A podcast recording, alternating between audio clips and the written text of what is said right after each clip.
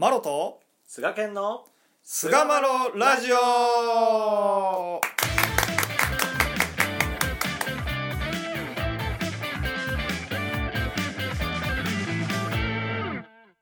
さあそれでは始まりました。第448回菅マロラジオ。はい。えー今回は世界を見るというねテーマでお話をしていきたいと思います。のでよろしくお願いいたします。お願いします。はい、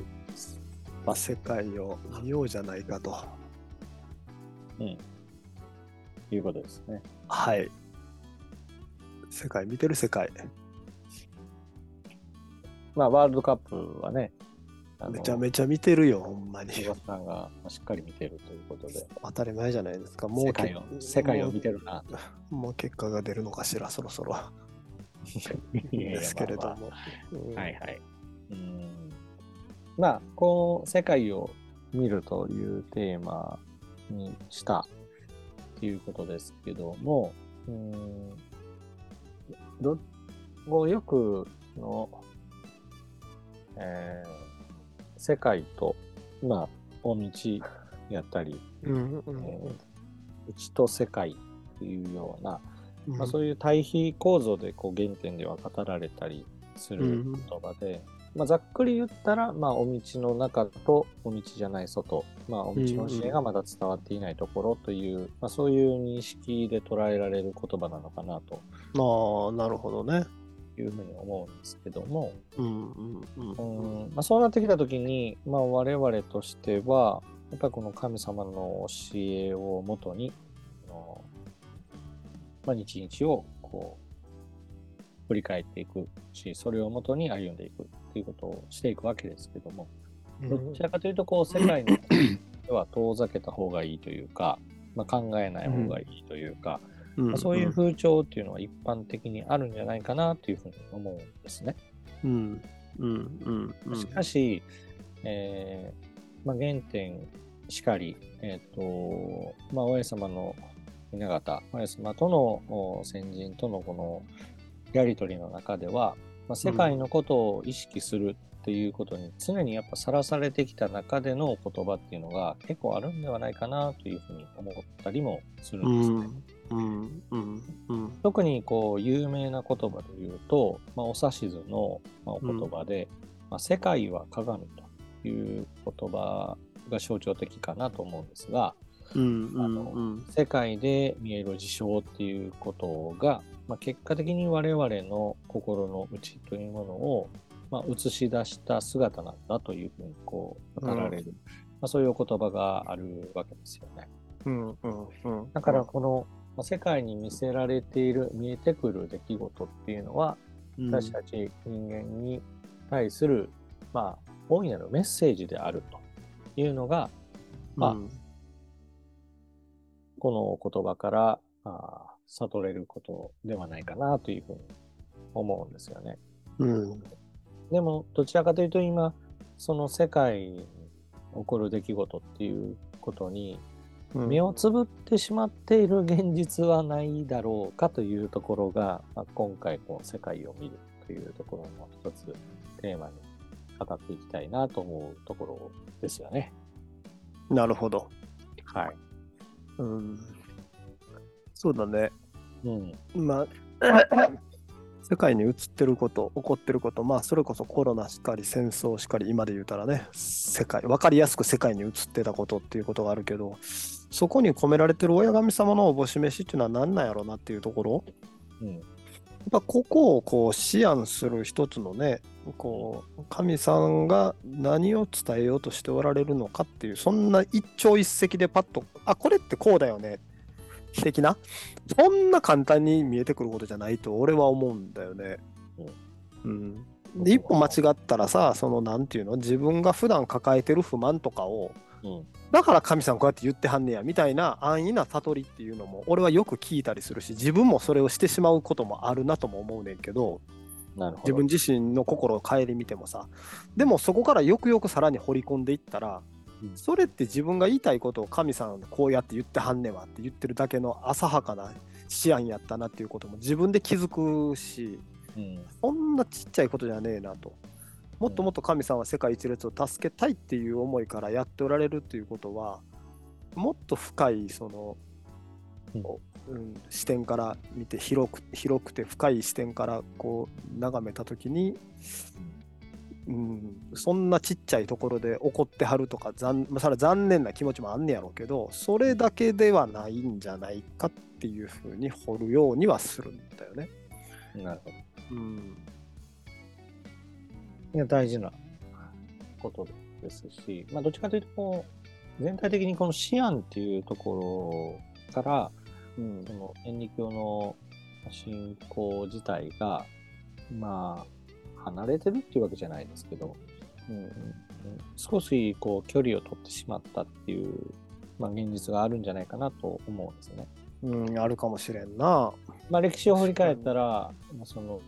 まあ、話一条と言われるお話の取り次ぎによって心の、まあ、入れ替え、まあ、建て替えというところを図り、まあ、人生に大きな、まあ、インパクトを与えてですねうん。あのうん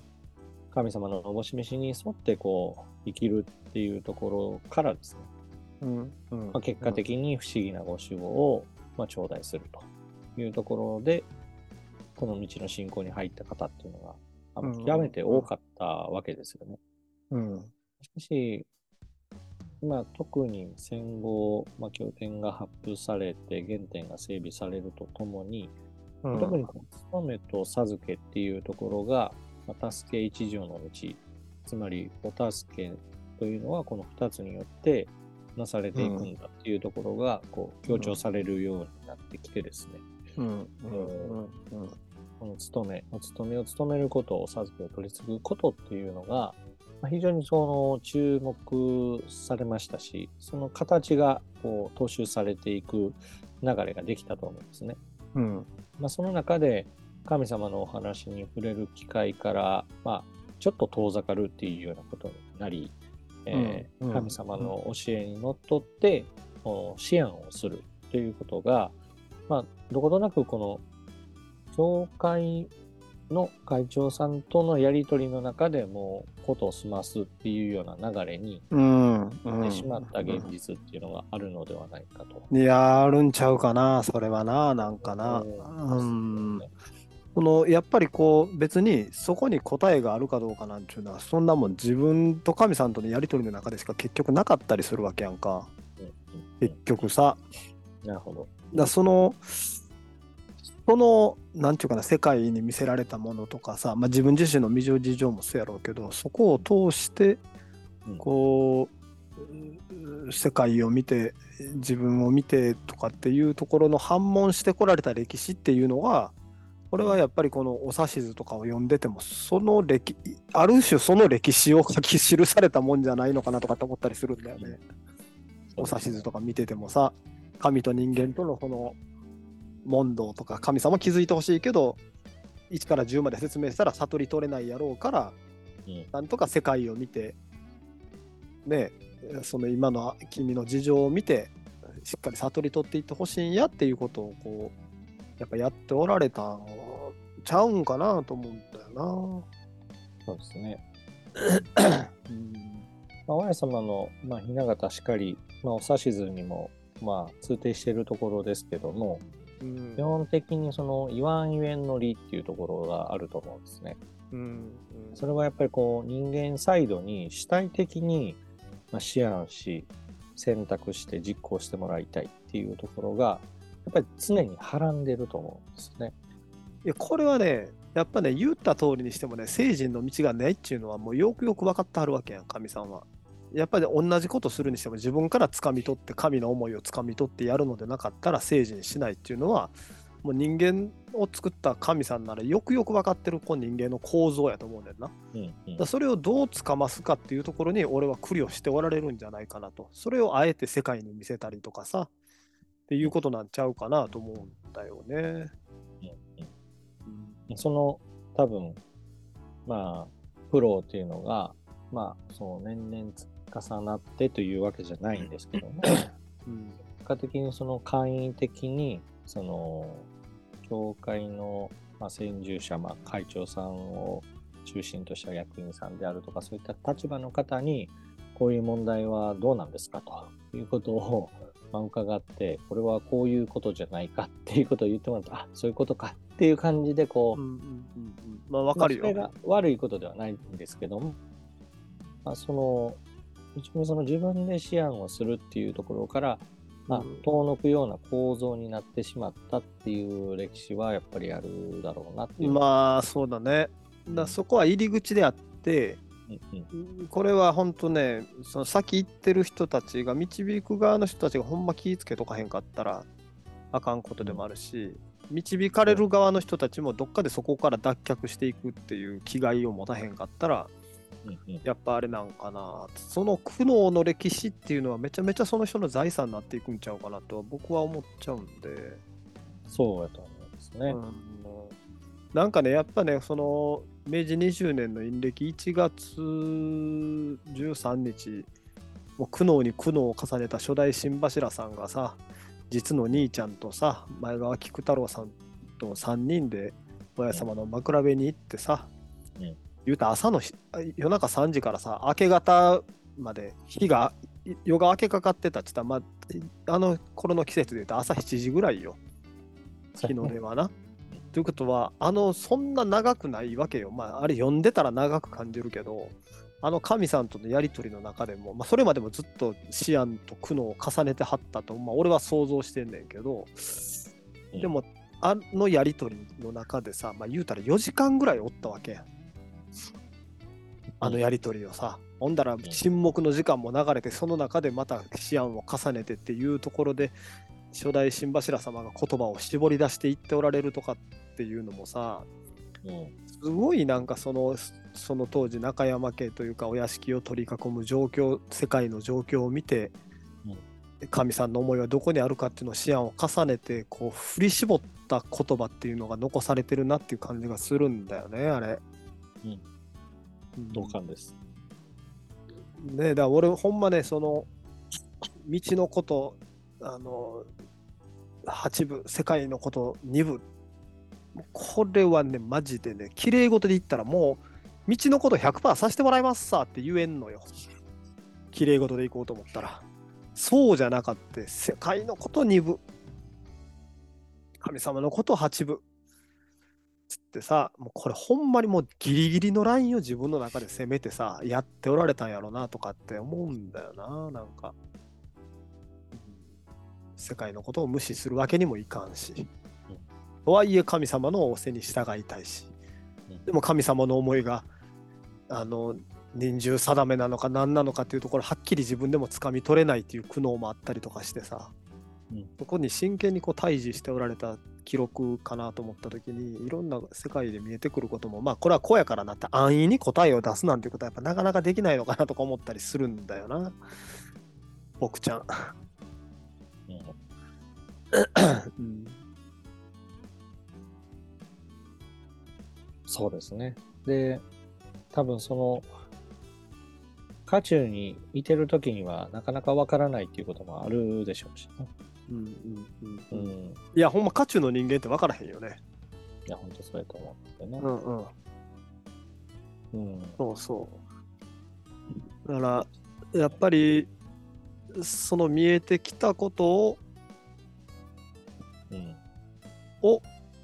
なんか、はい、だからこうって安易に答えを、俺も出してしまいがちやねんけど、うん。そこからやっぱちょっと進んで、結局、神さんはなんで人形を作られたかって、やっぱ元の思いに立ち返ってみたりとか、うんそのために今見せられてることっていうのはどういう過程プロセスの中の一環なんやろうみたいな視点でやっぱこう思案するというか、うん。うん。うん自分の不満を解消したりとか言いたいことを神さんの代わり神さんを使って言うっていうそういう安直な思案ではなくて、うんやっぱその思案の積み重ねっていうのが未来を作っていくっていうことなんだろうと思うんだよね。うん。そんな簡単に神の思いなんて悟れるもんじゃねえと俺は思ってるからさ。そうですね。わからないって言っても過言じゃないかな。わからない。いや、わからへんねんって。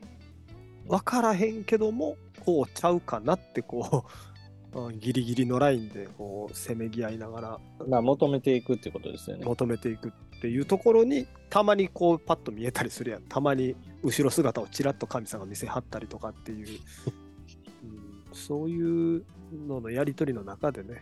うん。神の思いがちょっとずつ心に移ってくるのかなという、うんううんん、感じがするかななんか。本うん。当、そうですね。うん、い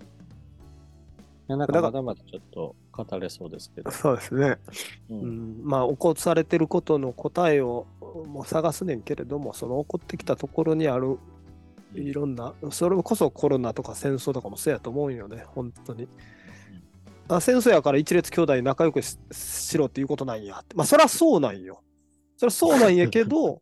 みたいなうん。その上でじゃあ養牧として何をさせてもらえるんかなとかっていうところとかさ自分に落とし込んでとか、まあ、そういったところをこう思案していくような習慣を作っていくことで、まあ、未来が開けていくんじゃなかろうかというところで今回は終わらせていただこうかなと思います。はい。はい、というところで第448回「世界を見る」終わらせていただきます。どうもありがとうございました。ありがとうございました。